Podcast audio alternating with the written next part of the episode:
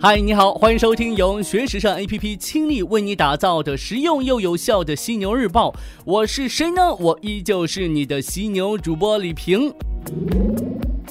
今天的内容有个关键词：裁员。哪些公司又开始裁员了呢？咱们来看一下，美国运动品牌 Nike 正陷入业绩下滑、股价下跌、裁员等等重重困境啊。根据 The Economic Times 最新报道，Nike 宣布开始在印度进行大规模裁员，百分之二十的员工将被辞退。Nike 表示，这是其全球重组过程的一部分。然而，印度市场显然并非是 Nike 唯一受阻的市场。根据 Nike 集团最新财年数据显示，作为 Nike 最主要的市场，北美地区销售额较上一财年仅增长百分之三，至一百五十二点一六亿美元。而作为 Nike 曾经的王牌产品，篮球类运动鞋销售额录得百分之六的跌幅，至十二点九亿美元。那在卖掉这个高尔夫球业务之后啊，这个部门销售额同比大幅下跌百分之十八，至五点七九亿美元。足球品类部门也录得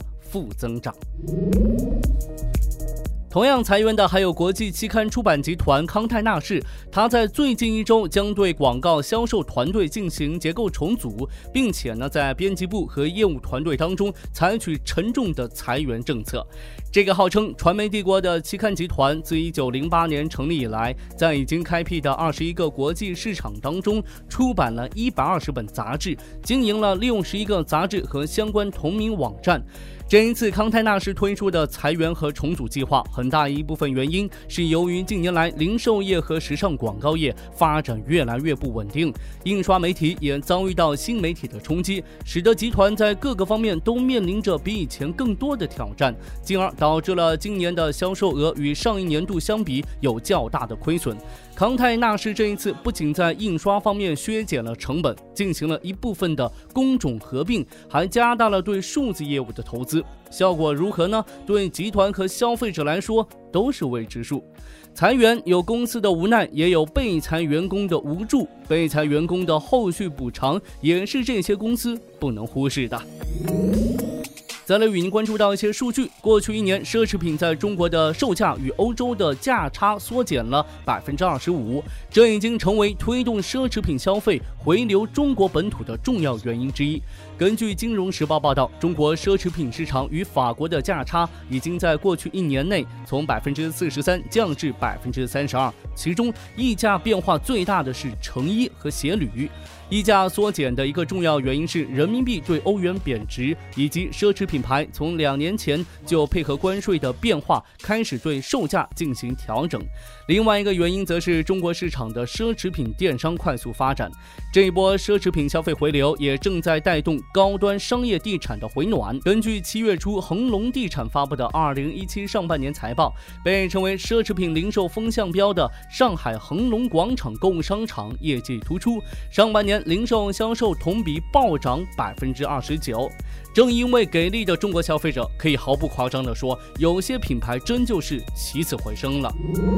鞋履品牌周仰杰近日公布的财报显示，截止六月三十号，其二零一七上半年的净收益为一千七百五十万美元，税前利润增幅达到百分之二十二点四，和去年同比翻了两倍，甚至已经超过了二零一六年全年利润总和。这都是多亏了亚洲市场啊！根据这个周仰杰表示啊。公司的营收增长率在日本为百分之十一，亚洲其他地区为百分之八点二，中国内地市场也保持着两位数增长率，具有极强的交易能力。品牌在亚洲市场的火红呢，也填补了北美市场的平淡业绩。在美国，周仰杰的批发业务下跌百分之一点六，因为美国百货公司整体在收缩采购规模，对其造成了显著的影响。但整体来看的话，周养杰的发展还是向好的，而得益于周。周仰杰在亚洲的良好表现，刚刚收购了周养杰的麦克高士，也将趁势加注这个亚洲市场，尤其是咱们中国市场。